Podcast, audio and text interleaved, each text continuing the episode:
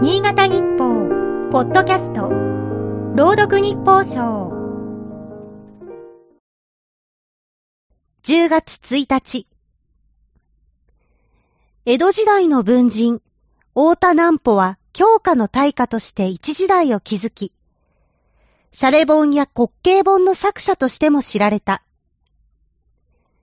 寝ぼけ先生などのペンネームでユーモア溢れる作品を数多く発表した。江戸の市民文化の中心的な存在で、越後を訪れたこともあった。現在の新潟市西区には、南穂の筆による書が残されている。越後赤塚第29号。文化全般に通じた才能の持ち主だったが、本業は下級の幕臣。文化活動はいわば副業だった。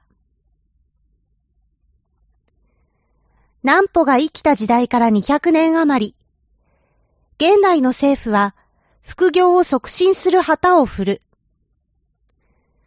多様な働き方を実現するとともに、成長分野への労働移動を促して、経済全体を活性化する狙いがあるという。兼業禁止の規定がある会社が多かったサラリーマンの世界でも変化が起きている。大使北越銀行はこの春、従業員の副業を認める制度を導入した。スポーツの指導やイベント支援などに副業として取り組む人がいる。先日の本誌にこんな記事が載った。総務省の2022年就業構造基本調査を分析すると、本業の所得の中間層に比べて、所得の高い層と低い層で副業をする人の割合が大きくなっていた。高所得層は、高度で専門的な知識を活かして副業をする人が多いという。気になるのは低所得層だ。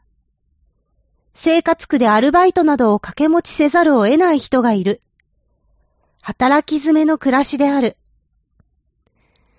江戸時代の下級武士も、傘張りなどの副業でここをしのいだと言うけれど、令和の世になっても、ゆとりのある暮らしが実現していないとは。今日の日報賞は、FM 魚沼の飯田が朗読いたしました。